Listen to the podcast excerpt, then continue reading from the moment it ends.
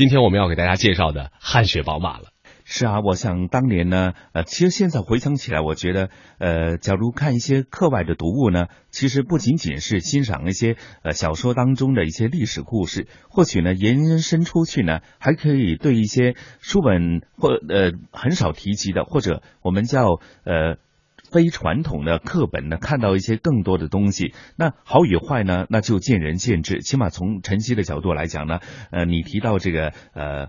非常厉害的一种物种，这个汗血宝马呢，起码在我的印象当中，我是从当年的金庸的武侠小说《射雕英雄传》里呢，了解了这个呃宝马，也了解了它所在的这个国家和地区的一些人文风情，甚至呢，对呃一些相关的历史呢，呃，我不敢讲是绝对的正确的历史，但起码有一些基本的了解。嗯。其实呢，提到我们这期要给大家介绍的这个汗血宝马，其实呃，在跟你沟通之前，我也不是很了解。那么有关于这个汗血宝马的最新的消息呢，还是在记得在习主席访问呃哈萨克斯坦土库曼斯坦的时候，在土库曼斯坦的时候，土库曼的这个当时的这个总统给这个呃我们习主席赠送了一批当地的可以说是国宝了吧。就是土库曼的国宝，就是汗血宝马。所以说呢，汗血宝马的名字虽然我们很早都听说过，但是呢，关于它的这个呃一些名字的起源呀，为什么叫汗血宝马，包括它的有一些历史，我们刚刚我刚才为什么要说它是一个物种呢？因为呃，我们说任何包括狗也好，猫也好，有很多都是有什么所谓的就是名贵的品种。贵族的血统，那它的血统历史，这个马的血统历史究竟是什么？那么这个物种有什么样的特点？而且它有什么样的历史传说？我们这期的《魅力中国》呢，将会给大家一一做一个呈现。那么，我们先说一说这个马吧。为什么叫汗血宝马？其实它的名字由来已久了，可以说从呃两千多年前司马迁写的《史记》当中，我们呃查找到了一些蛛丝马迹。因为汗血宝马呢。并不是仅仅在我们刚才提到的土库曼斯坦，其实，在呃早在几千年前，这个张骞出使西域的时候，在大渊国，大渊国呢就是今天的费尔干纳盆地，曾经呢他就见过一种马，这个马的耐力和速度啊都是非常非常惊人的，不仅能够日行千里，而且它在跑的时候啊，这个马就会从肩膀附近的位置流出，像一般的马，它流出的是汗。但是这个汗血宝马为什么说汗血呢？因为它从肩膀附近流出来的不是汗，是血一样的汗液，所以说呢，把这个马称为汗血宝马。是是，那雷鹏啊，通常我们都说呢，呃，这些物种呢，最为讲究的就是它的这个基因，以及它延续出来之后呢，它那种纯种的这个程度有多少？那呃，刚刚也提到，就是说，其实这些马呢，不仅仅是属于土库曼的哈，其实是整个盆地、整个区域都会有这种马的出现。那为何最后呢，变成是大家只认识啊，来自土库曼的是最为纯种？我相信，可能历史自有解答吧。嗯，刚才就像陈曦所说到的，这个马它之所以呃生就是生长的那么好，跟它生长的这个环境肯定是离不开的。因为我们说它为什么呃大家只认识这个土库曼斯坦它出产的这个汗血宝马，因为呃汗血宝马在这个地方它所产生的位置是在这个科佩特山脉和喀拉库姆沙漠之间的一个叫阿哈尔绿洲的地方。那么这样的一个。地方啊，可以说是特别适合汗血宝马生存的。那么可以说是经过三千多年培育啊，呃，这个汗血宝马在这个地方，呃，它能够具有这样的速度，而且它的。它的这个血统能够那么的纯，那么当今世界上可以说有三种马，除了这个汗血宝马之外，像汗血宝马、阿拉伯马和英国马，这个其中呢都是可以具备非常高的速度的。但是呢，我们说汗血宝马它的马种非常非常的纯，就是因为它生长的这个环境非常的好。可以说呢，从古到今，这个繁衍生息在这块土地上，它从未。间断过，像在土库曼斯坦啊、俄罗斯啊、哈萨克斯坦，甚至说乌兹别克斯坦，都有这个所谓的这个汗血宝马，但是呢，总量非常的少，总共才有三千多匹这个汗血宝马，其中我们说它的，因为它的生产环境非常好，因为这个马的呃品种非常的优良。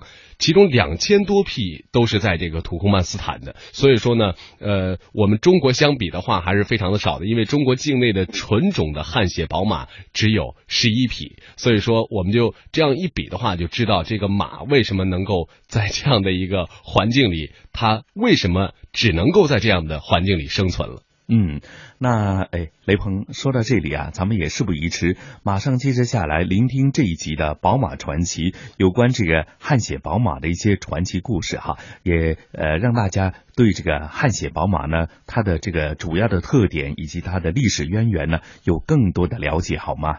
好的。汗血宝马学名为阿哈尔捷金马。原产于中亚国家土库曼斯坦，汗血宝马的皮肤较薄，奔跑时血液在血管中流动，很容易被看到。另外，马的肩部和颈部汗腺十分发达，出汗的时候往往是先潮后湿。对于枣红色或者是栗色毛的马而言，出汗之后局部的颜色就会变得更加鲜艳，常常给人以流血的错觉。因此被称之为汗血宝马。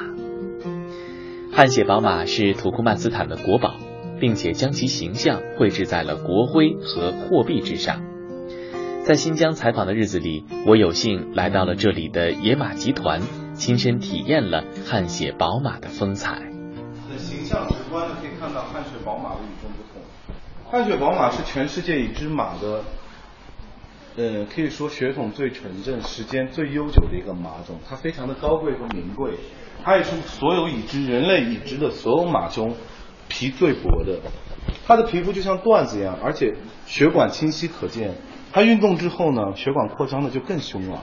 所以我们说到汗血宝马的典故呢，更多是因为它在运动完之后，它那种轻微粉红的这种血管，让人就觉得在流血一样。有些寄生虫，马身上难免嘛，会有些寄生虫，那么它们。他们的汗腺呢在肩部和颈，所以他会出的这个血，就感觉出的汗就让让人误以为是血。那么汗血宝马也非常的好认，你看啊，眼大鼻孔大，耳朵很立，头细颈长，四肢修长。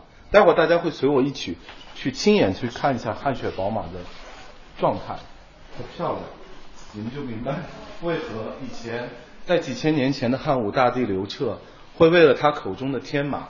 发起人类历史上仅有的因马而起的战争，出征古大院国，争夺天马。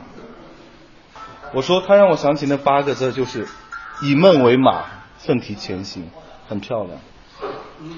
套用一句老话，如果我们说，呃，五岳归来不看山，黄山归来不看岳，各位看尽汗血之后，就不会再看马，真的，你们会深有体会。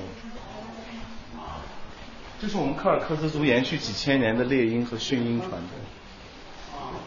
这是奔跑的普氏野马。普氏野马呢是一种比大熊猫还要珍惜、濒危的物种。它是所有人类已知所有的马的基因库和原始祖先，唯独它们是我们人类科学家已知的，唯独普氏野马身上是六十六对染色体，其他所有马，包括汗血宝马，只有六十四对。实际上，它在全世界的通用学名叫 a h a r t a k i n g House，出产于小心小心小心小心，这有台阶啊，小心，因为它出产于土库曼斯坦阿哈尔绿洲的结晶部落，所以它的名字叫阿哈尔结晶。大家现在来到这个展厅叫中亚风情，就是我们有各个国家，我们有请的乌兹别克斯坦、前苏联的艺术家、哈萨克斯坦、吉尔吉斯坦，你像这种感觉像裸眼三 D 一样，马就越水而出。画的画技非常的高超，你像这个场景就是吉尔吉斯坦国家他们这种高山国家很常见的一种美景。在古代的文学著作当中，汗血宝马能够日行千里，夜行八百。一般来说，马的极限速度是每天一百五十公里左右，最多也不过两百多公里。汗血宝马的最快速度记录为八十四天跑完了四千三百公里。而根据测算，汗血宝马在平地上跑一千米，仅仅需要一分零七秒的时间。除此之外，汗血宝马还非常的耐渴，即使在五十摄氏度的高温之下，一天也只需饮一次水，因此特别适合长途跋涉。在一九九八年的一场赛程为三千两百公里、赛期为六十天的比赛当中，五十四匹参赛的汗血宝马都坚持到了终点。在野马集团，除了汗血宝马之外，你还能够见到很多珍贵的马种，普氏野马就是其中之一。我们现在在那边那场看到的是我刚才提到的普氏野马，它们的存量比大熊猫还要珍惜和珍贵，至今没有被人类驯化。它们是已知所有马的基因库和祖先，它们身上是六十六对染色体，它们的体态和形态和完全不一样，跟汗血马。如果说汗血马是那种。我们这样说吧，如果说汗血马是那种欧洲的高挑美女，她们应该就是咱们说的这种待在深闺还无人识的更娇小的小姑娘啊啊，体态会小一些，哎，小多了，而且性子非常烈。哦，大小姐脾气很严重。马中的大小姐呗。哦，他们咬咬起来很凶啊！你待会近距离看，他们每个身上伤痕累累。脖子都，你看在踢，你看就在打，因为没没有什么事儿嘛，他们都是公马，不打架干嘛？每天娱乐就是在这儿嘛。这是我们集团呢认养的五十匹普氏野马，他们也是国家的国宝。我们从这个奇台吉木萨尔那边的国家卡拉麦里野马保护中心特意选了一些放在这里。今天他们难得的在场子中间溜，平常都是关起来的。你看他们屁股上每个都有编号，他们身上打架打的伤痕累累。有的半个耳朵都被咬没了，性子很烈的。之所以叫野马，它肯定有它的不同之处，它的野劲儿十足。作为中亚国家的国宝，汗血宝马在饲养和调教方面需要投入大量的人力和物力。饲养员告诉我们，这里的宝马享受的可是明星级的待遇。你看我们这边，因为其实养马是一件投入非常大的事情。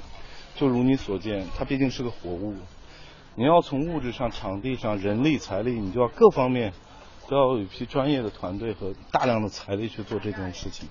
说几个数据给你们：汗血宝马在野马集团一天的伙食费是两百块钱，一天就一匹马。呃，吃什么它？对，两百块钱。它主要都吃些什么呢？呃，马新鲜的干草、新鲜草、新鲜草料，而且你注意看到，你看我们每都有工，我们的人员。把这些场地洒水，把它们降温、除尘。有些细沙都是必须要从国外去进口，因为中国的这种沙子会伤到他们的马蹄。在你的右手边是一个电动的遛马圈，它的那个档位就像跑步机一样可以调，它转起来的速度可以调。哇，这是个小型的围马圈，还有马专门洗澡的游泳池，还有马的桑拿房、除菌室。马在这里很娇贵的，国宝级的待遇。对，没错，真的是，因为他们本身的身价一个个都很贵重。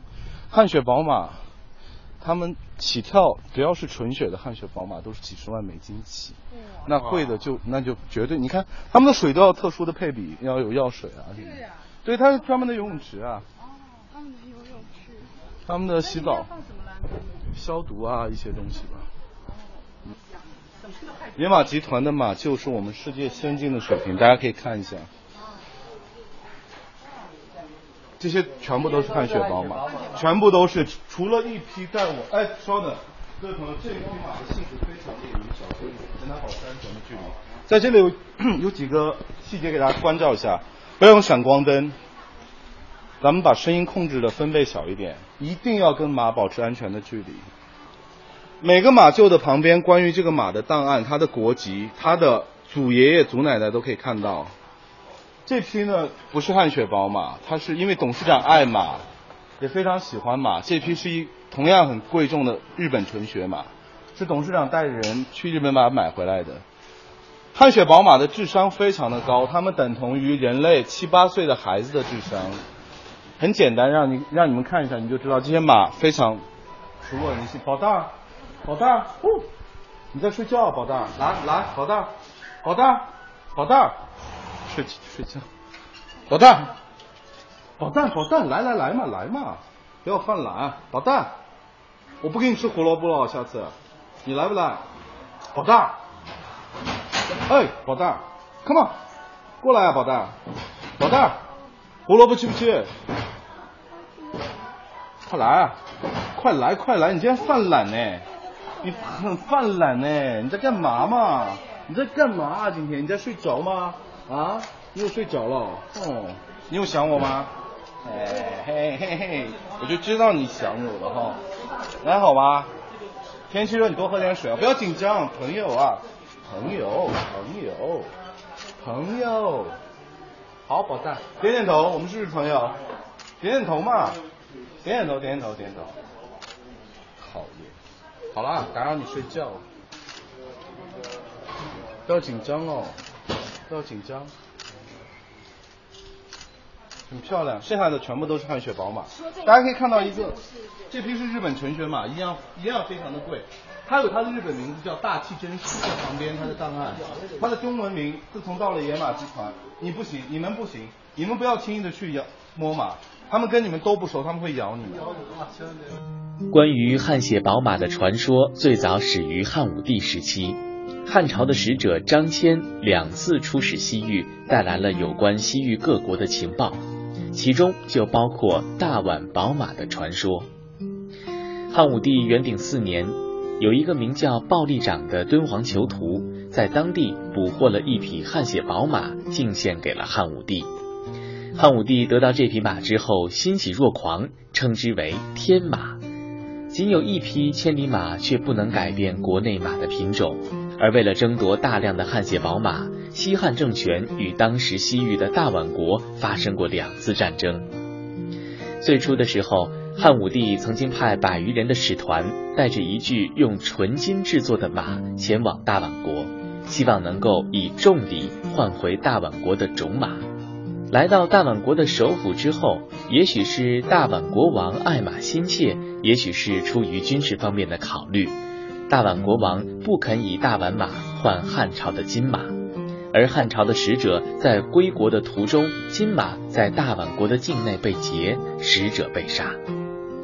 汉武帝因此勃然大怒，于是做出了武力夺取汗血宝马的决定。公元前一百零四年，汉武帝命李广利率领骑兵数万人，行军四千多公里，到达了大宛边境城市玉城。但是出战不利，没有能够攻下大宛国，只好退回敦煌。回来的时候，人和马只剩下了十分之一。三年之后，汉武帝再次命李广利率军远征，带兵六万人，马三万匹，牛十万头，还带了两名相马的专家前去大宛国。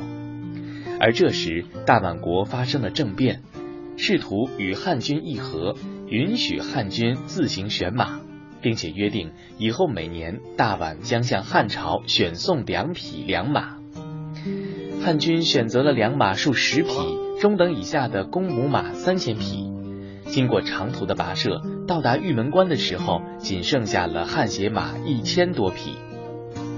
汗血马体型姣好，善解人意，速度快，耐力好，适于长途行军，非常适合用作军马。引进了汗血马的汉朝骑兵果然战斗力大增，甚至还发生了这样的故事。汉军在与外军作战的过程当中，一支部队全部由汗血马上阵，敌方人数众多，却刮目相看。久经驯养的汗血马认为这是表演的舞台，便做起了舞步的表演。对方用的是矮小的蒙古马，见到汗血马高大纤细勃发，以为这是一种奇特的动物，居然不战自退。汗血马从汉朝引入我国，一直到元朝，曾经兴盛了上千年的时间，但为什么后来消失无踪？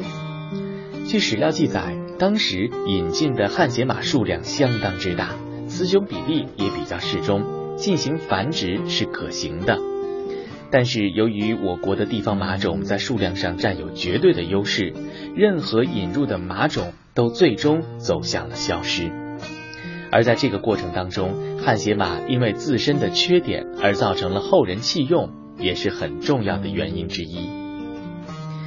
汗血马虽然速度较快，但是它的体型纤细，相对来说负重能力并不强。在古代的冷兵器时代，士兵骑马作战，所拿兵器的总重是相当大的，更愿意选择粗壮的马匹。而且由于马具的原因，汗血马不能驾辕，而粗壮的蒙古马却没有这样的劣势。最后，几乎所有从中亚和西亚引入的种马都归于消亡。呃能够看到它的这个马在汗血宝马里是不常见的颜色它是银色的而且你注意到它的眼睛它眼睛的颜色非常的漂亮是不是宝贝？好了好了好了好了好了好了好了好了他们就看一看你他们没有恶意啊他们是朋友好不好是朋友在去年我们举办的野马集团举办的全球汗血马大会上我们选送的这个汗血宝马给这个习近平主席还有土库曼斯坦的总统表演，而且取得了一等奖的荣誉。我们选了一匹叫西域龙驹的纳尼亚那匹马，所以汗血宝马其实大家可以看到，天生高贵，血统优雅，非常的美，很漂亮，有点你，好了好了好了，很美。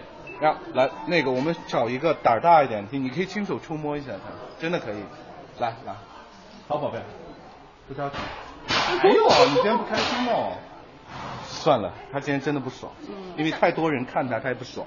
马也是情绪动物。提到就是呃养育这一匹马一天的一个好，是这样的，大家看到的，包括在这个置身在这个全世界这种最最先进的这个马厩啊。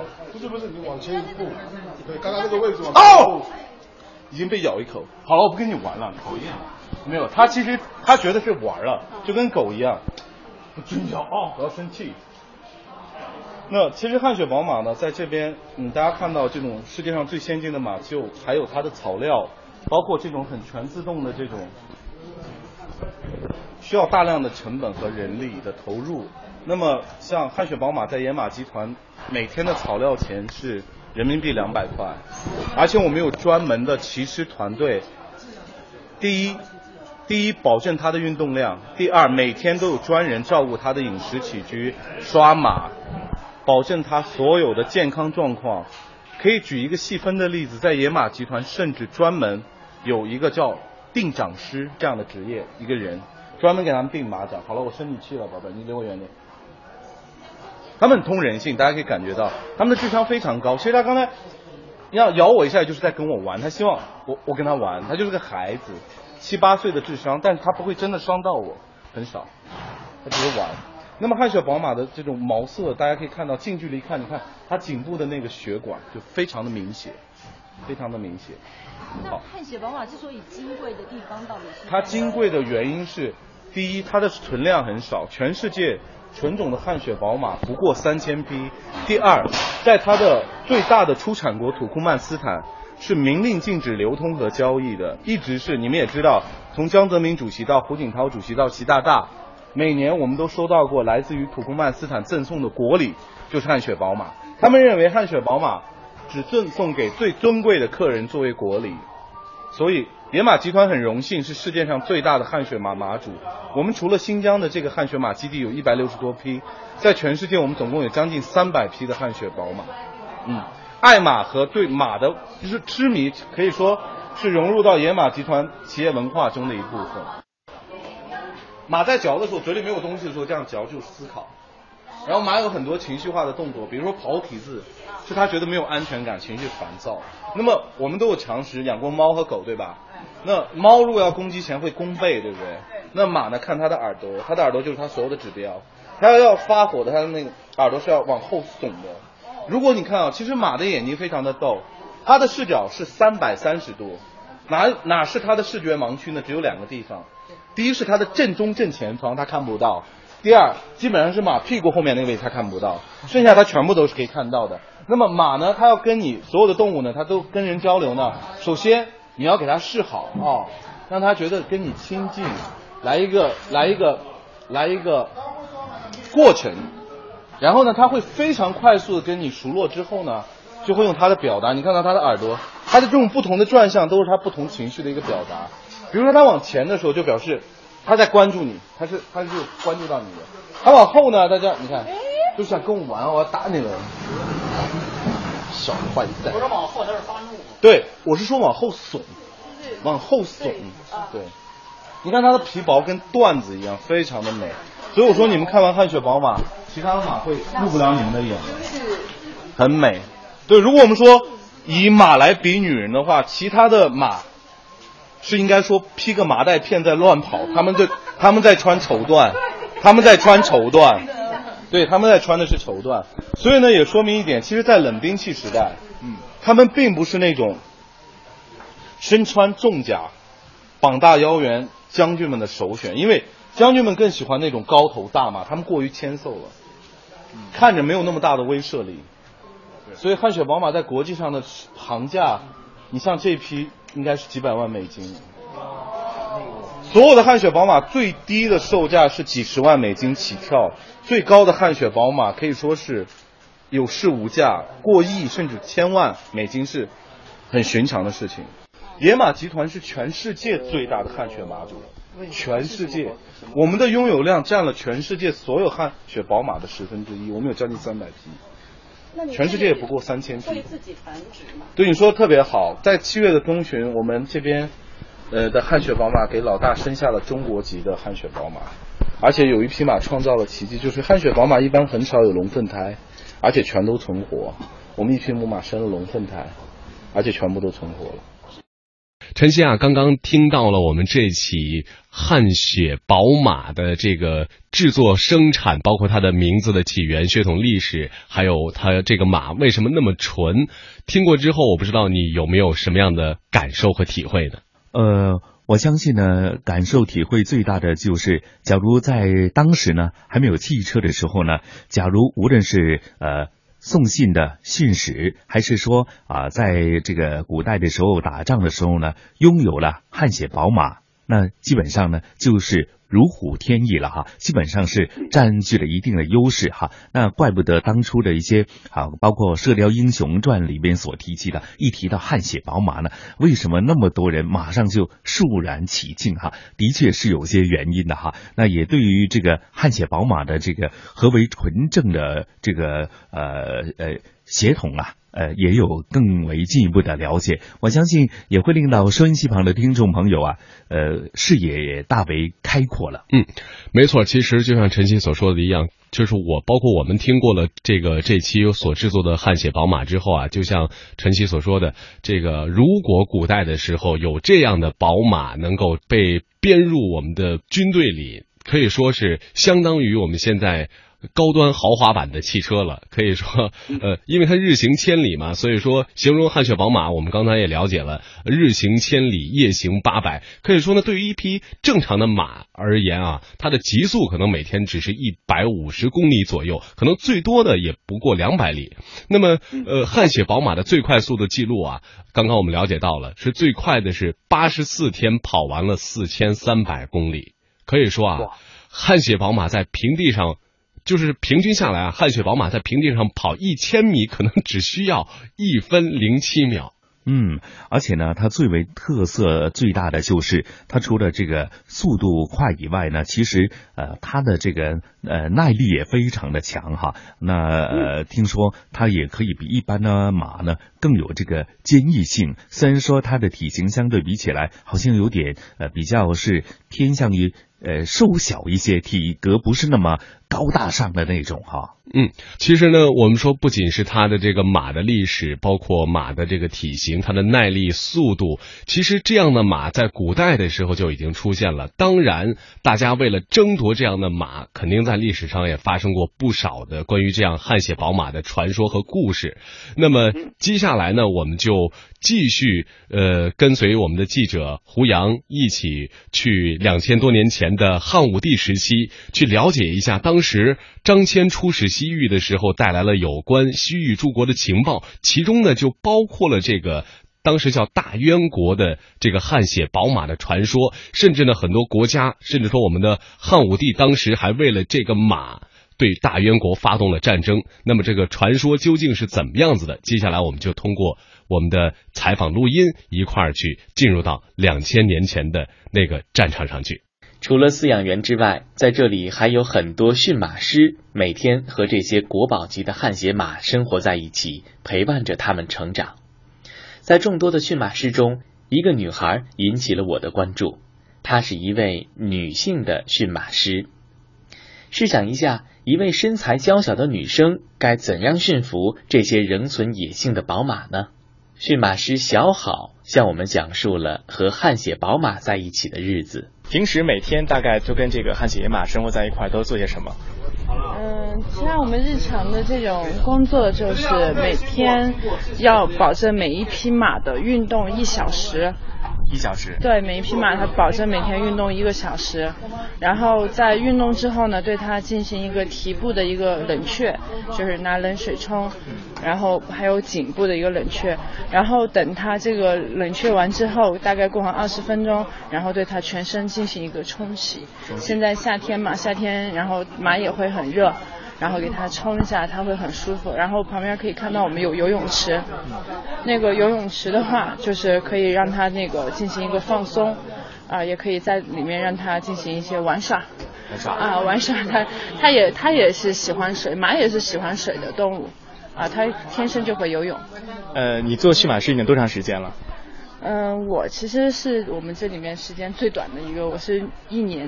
一年。嗯，我原来是我们企业的那个董事长秘书，因为呃我们企业在发展中，然后把这个马建到我们这个，把这个马场建到了我们的企业内部嘛，然后接触这个东西之后，就一下子就喜欢的不行了，呃欲罢不能的，然后就希望能每天然后一起床就跟他们在一起，然后我现在就在这里来饲养马。那你和马就是每天就是和他们生活在一起，有没有有意思的事儿？呃，有意思的事就是，其实每天都很开心跟他们在一起，因为现在这个社会嘛，我们就是就是比较在这种城市，我们这个马场就是在城市中央的一个马场，我们就是在这个城市中央的话，我们每天就是在最简单的一个。环境里，然后工作，然后也是养马的人，也是非常有爱心的人，跟他们在一起就，嗯，很就是每天都很开心，就是跟他们就是在一起，他们都很善良，啊，他们都非常善良，所以在一起的话就每天都很开心，都很 开心，都很开心，没有什么说特别的，好像说某一刻，就比如说他生小孩儿。马生小孩儿，然后那个马生下来，他在找妈妈奶的时候，他会，你再这样抚摸它，他会以为你的手指就是他妈妈的奶，然后他会那样子亲你，然后就很开心，就那一瞬间，你就感觉整个人都被融化了一样。被融化了。嗯。呃，我们知道，就前一阵子，就上个月，好像是这个第一个第一第一对儿这个中国籍的混血的混血的这个呃汗血宝马就这样产生了在咱们这个基地，是吗？是纯血，就是纯纯的汗血，纯汗血啊，纯汗血不是混血。嗯，是他的爸爸也是很正呃那个很纯血统的那个阿哈尔结晶，然后那个妈妈也是。呃，当时这个生命诞生的时候你在吗？在现场吗？在。什么感觉？跟我们讲讲当时是什么样的？很神奇，很神奇，真的是很神奇。你可以就是因为每天就包括从交配。它交配，然后这一段这一年它是嘛怀孕要十一个月嘛，然后它交配完之后，你每天对它的一种精细的一种护理，然后再加上它这个肚子大了以后，我们要每天就人亲手牵着它给它遛嘛，然后牵着它遛嘛，然后包括它的饲料，然后也要。加一些更有营养的，比如说胡萝卜呀，她最喜欢的这些，就跟女人自己那个呃怀孕一样的，就对她要进行一个精细的看那个照看，然后等她生下来的那一刻，然后你就不敢相信哇，她真的就一一会儿就那个就是你发现她马上要生的时候，就可能是九点钟，但是没过十分钟哇，她就已经诞生下来了，就那个过程就很神奇，就是。感觉就因为我现在还没有做妈妈嘛，我就想以后自己做妈妈的话，是不是就是这种感觉？就觉得是自己的孩子生下来了啊，就感觉这个孩子是我的，这个马宝宝是我的孩子，就这种感觉。刚才我们采访的时候，我们也听他们说说这个，其实汗血宝马在某种程度上是非常通人性的，很有灵性的一个一个动物。马智商非常高，它相当于呃六岁的小孩的那个智商。它就是，你看那个公马，它就感觉跟那个很更 man 一点。然后你到女生宿舍，就母马圈的去去的时候，你就感觉它很温柔，很温顺。你叫它，呃，你就哪怕叫它的名字，然后它就很羞涩的过来，然后靠近你。它不像公马啊一下猛猛的冲过来，啊一口咬来咬你啊，或者逗你玩啊。那个母马就我们平常训练的时候，比如说这个马是母马是可以骑乘的嘛，我们都不会用鞭子去调教它，我们就用自己的脚，就害怕给它造成一种阴影。嗯，就母马的心理上更更像就是我们的女孩子，她真的是跟人一样，母马就跟女人一样，你不能去抽打它，你不能去喊它。啊，你要你要温柔的对待它，就是这样。你第一次来做这个驯马师的时候会很紧张吗？可以可以可以。嗯，你刚说什么？就你第一次做驯马师的时候会很紧张吗？不会。不会很紧张。对，喜欢动物是我的这种天性吧。就就是我第一次见到汗水马的时候，当时我们的那个马场在五家渠，离这里大概有半个小时的路程。然后我们董事长喜欢拍照，他就让我骑到马背上，然后给我拍。我当时就嗯没有害怕，我就骑上去拍。但是当时不像现在，就比较有一个正规的系统的训练，你正儿八经的去骑乘它。当时就是为了拍照，然后就就跟他有过第一次的接触，就是那种感觉。就有一种就像男人骑到马背上有一种英雄的感觉，然后我骑到上面我就感觉是啊很骄傲很骄傲的那种。英雄，就感觉像女皇 女王嗯，因为这个英国王室的女王她们也是非常喜欢马的，在欧洲啊这些在呃像比如说日本啊欧洲啊他们对马都是嗯就是有骑兵啊对马都是一种就是融在他们的血液里的一种精神上的东西嗯。这这个你可以看一下他们这个有关欧洲啊、英国啊，这样日本的对马的一些饲养，包括我们这里都把马当亲人、当情人、当孩子一样在饲养。这个也是我们董事长他一直饲养马的一个理念。啊，我们不是马，不是对我们来说不是牲口，嗯，他他是我们的孩子，他是我们的亲人，他是我们的伙伴，是这样子的。嗯。除了像小好这样的汗血宝马的喜爱者之外，当地的维吾尔族小伙同样也是这些汗血马的好朋友。小伙兹利亚就是其中之一。帅气的外表、精湛的技艺，让小小的兹利亚成为了这里家喻户晓的一位明星。汗血宝马除了给他带来快乐之外，还在他的心中树立了一个远大的理想。哦，我们我们我们这个民族就是。从小都在马背上长大，我在这工作已经都快两年了。两年了。嗯。所有的马你都会如此娴熟的来驾驭吗？可以。呃，没有紧张过吗？没有。从来没有过。以前以前刚来的时候就紧张过，后来就慢慢习惯了。后面就慢慢习惯了。嗯。那我想问问，就是那一天，呃，就是就对一一匹马而言，一天你们对它的这种照顾大概是一个什么样的流程？嗯，早上就是一进来就是给它打扫马房呀，刷刷完以后就是带它出来运动，运动完给它洗个澡，又把它放回去，然后回去了以后给它擦一下一些剃油呀，嗯，鼻子上抹的油，再剪一剪毛，就这样。这个一个流程下来大概需要多长的时间？嗯，一天吧，大概一天的时间。一天的时间。啊，那你和这基本上每天基本上大部分的时间都是和马在一起度过了。大部分时间都和马一起。嗯，和他们相处了这么长的时间，给你有带来什么样的感受？感受就是，这我们以前就骑骑着那种土马，就伊犁马呀，没没骑过这种高贵这种马，感觉特别好。呃，不一样的地方在哪儿？不一样就是，我们那些土马比较小，个子矮。毛长长的，它们个子高，身体非常那种优雅的那种，骑上特别那种特别舒服。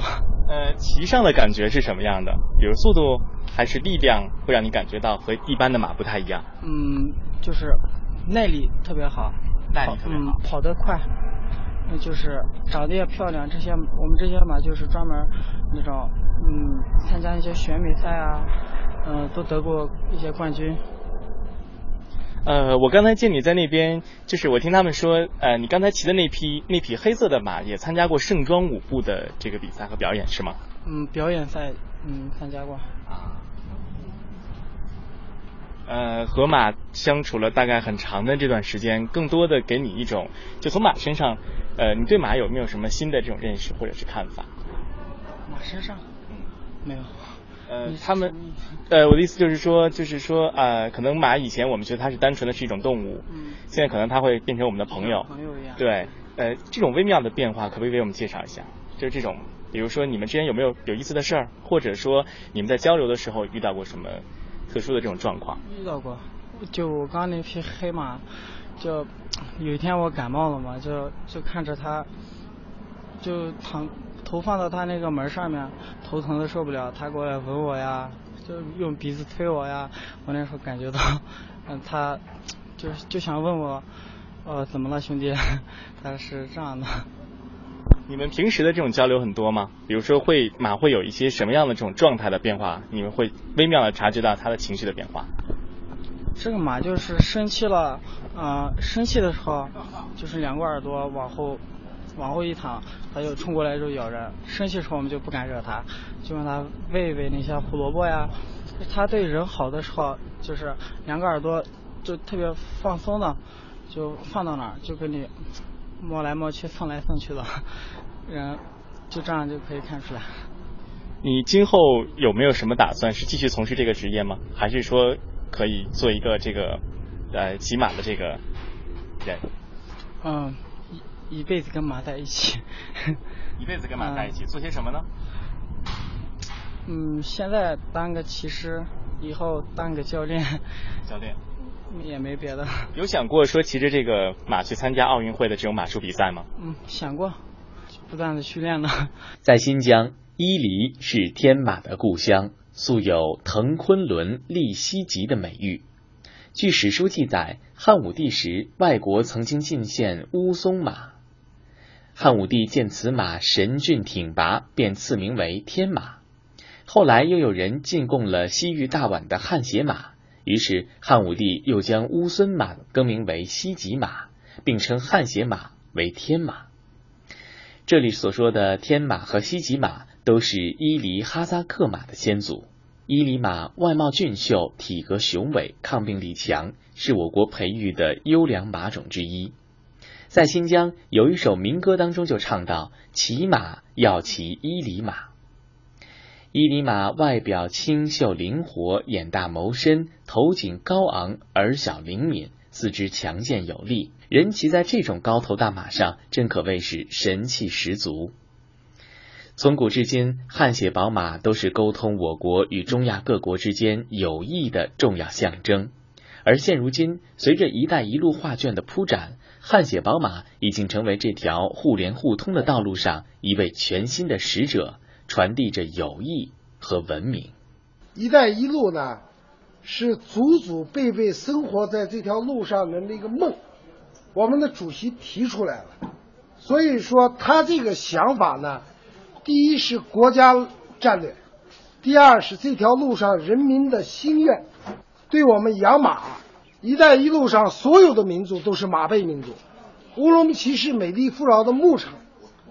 所以说，对马匹的进口，对养马、对马文化的弘扬，有一万个好处。人们因为文化的认同，我们就好交往。我们用马，完全可以连接我们和周边国家、民族、人民之间的情感，国家元首之间的情感。我们用马来对接古老丝绸之路的。所有的一切，因为马是古丝绸之路的一个运输工具。当年我们的爷爷用马和骆驼把茶叶和丝绸在谷底下走了一条路，叫古丝绸。今天呢，我们用这个古老的传统的工具和符号，改变了运输方式和交易方式的同时，再现古丝绸之路的繁荣。马是跑不掉的。回答完了，还有没有？那有没有？说现在其实这种马匹的进出进出口其实是很费很费力气的，很费时的。那不晓得说在“一带一路”的这样一个政策之底下，你会愿会希望政府或者是相关单位给予比较便呃呃便捷式的这种通关方式吗？他是这样的，我们的主席说了一带一路。一带一路，你不能自己和自己玩，新疆人和新疆人玩，中国人和中国人玩，我们要拉住整个这一带一路上的所有的兄弟一起玩，在玩的过程中，所有的马也好，只是一个符号；狗也好，还有很多女人也好，音乐也好，所有的东西都是古丝绸之路最有文化的东西。我们要实实在在的去做的时候呢，我们必须我们拉过来一起玩，因为呢，我们这个这条路上，山是一个山，河是一个河，我们在一条河里喝水，我们在一条山脉生活。所以说呢，国家大号出冲锋号一吹，周边的所有的企业、所有的口岸功能，它必须服务好。所以带来的方便太多了。比如说，比如说，通关国家检验检疫局把原来古老九十年代对俄罗斯马匹检验的标准，改成了二零一四年对荷兰的标准，拿到新疆使用。因为原来的检验标准严格，现在荷兰标准要稍微宽松一点，我觉得这就是进步。打开一个口岸不行，两个口岸，两个口岸不行，三口岸。我放开让你进，检疫场没有必要进，我们自己建，是吧？马匹检验尽量给他提供好的方便，而且我们把在俄罗斯抽血样，把血样抽完拿到国家新疆，再送到北京检疫完了以后，我们再形成打款交易，中国企业之间就不吵架不吃亏，这些东西都具体的做法。所以我们呢，把国外的教练、国外的骑手、国外马的最好的鞍具。全部带回来，我们又把我们这边的鞍具结合，我们利用中国人的勤劳和周边国家对马饲养的办法，我们进行结合。因为呢，我们丝绸之路整个全部是费尔干纳盆地，沿天山山系，我们的温度、我们的草场差别都不大，马生马所有的生长非常好，不是说。我如果把今天把汗血马突然拿到海南岛，它是没办法活的，热嘛，它需要空调嘛，对不对？那如果在我这个地方，我沿北方，现在我们的马在北京都活得好的很，北京也是北方呀，气温差不多呀。北京我们有马场呀，我们在周边国家做马场，乌兹别克我们有马场，哈萨克我们有马场，我们把马大马母马全部集中。完了以后，我们今年在乌兹别克产了六十匹小马驹啊！我们，你在这个圈不是也生了一些吗？今年有什么保尔克萨金啊、瓦西里啊，是吧？啊，都都生下来了吧？还生了一个龙凤胎。龙凤胎什么概念？是万分之一的概念。汗血马就没有听说过生龙凤胎。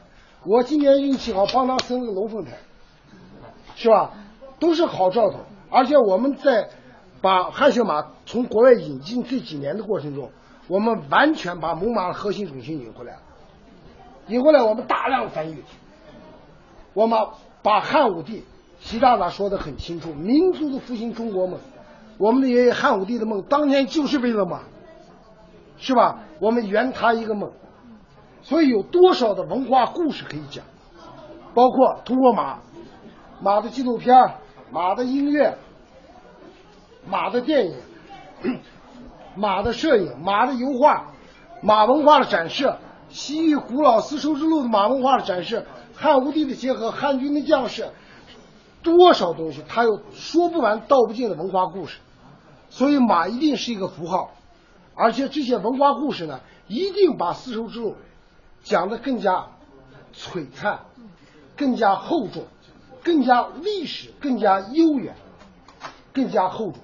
养马的蓝图和规划，我们呢通过养马，先通过把马群、把马养好，再想第一步养好马，第二步再考虑产业。比方说，我们希望国家能够考虑丝绸之路特殊的地缘优势、特殊的文化渊源，把马的博彩。整个在丝绸之路马背民众之间打开，用马的博彩拉开丝绸之路经济带，它是非常有战略意义，而且是一个非常庞大的数字，让丝绸之路国家和我们一块致富，我们一起玩，我们一个看台上，总统坐到一起，总理坐到一起，部长坐到一起，司令坐到一块，我们养马坐到一起，我们成为兄弟，这才是真正的丝绸之路，才有故事讲。因为我们的文化相同，我们的认同相同，所有东西丝绸之路没有走不通的道理。是的，这里还是由中央人民广播电台华夏之声和香港电台普通话台联合为大家打造的《魅力中国》，我是普通话台的陈曦。陈曦你好，听众朋友们大家好，我是华夏之声的节目主持人雷鹏。是啊，雷鹏听了这一集的有关于汗血宝马的这个传奇故事，以及它的呃一些历史传说啊，呃，总是令人觉得好像突然之间画面上呢就出现了很多以前古代时候的这个，无论是侠客还是呃军事战争的很多片段和画面哈，呃，总是看到呃这个呃武将骑着汗血宝马，或者是呃这些呃江湖人士。骑着这个汗血宝马呢，驰骋的那个画面呢，就跃然在你的脑海当中浮现出来呀。嗯，其实呢，我跟晨曦有着同样的感受。其实通过我们这期的《魅力中国》呢，能够让大家把这个记忆当中的那些细枝末节，甚至说我们从这个书本上看到的，从网络上了解到的，甚至说从电视剧、电影里看到的有关于汗血宝马的很多历史的回忆和记录，都能够穿起来，让大家对这样的一个呃这么优秀的。品质那么纯种的这个物种有一个全新的认识，可以说呢，呃，此刻我的心情是非常非常的想得到一匹汗血宝马，但是呢，呃，哪怕不是说得到啊，就是想去真正的骑着它感受一下这个日行千里的感觉，哇。那真的是不得了了，你会化身成为一位这个武侠的侠士了。是啊，哎呀，雷鹏说到这里啊，咱们在滔滔不绝的聊天的同时啊，咱们这一期《魅力中国》的节目时间很快又得告一个段落了。那么我们接下来就约定大家下周的同一时间，我们不见不散喽。好，不见不散。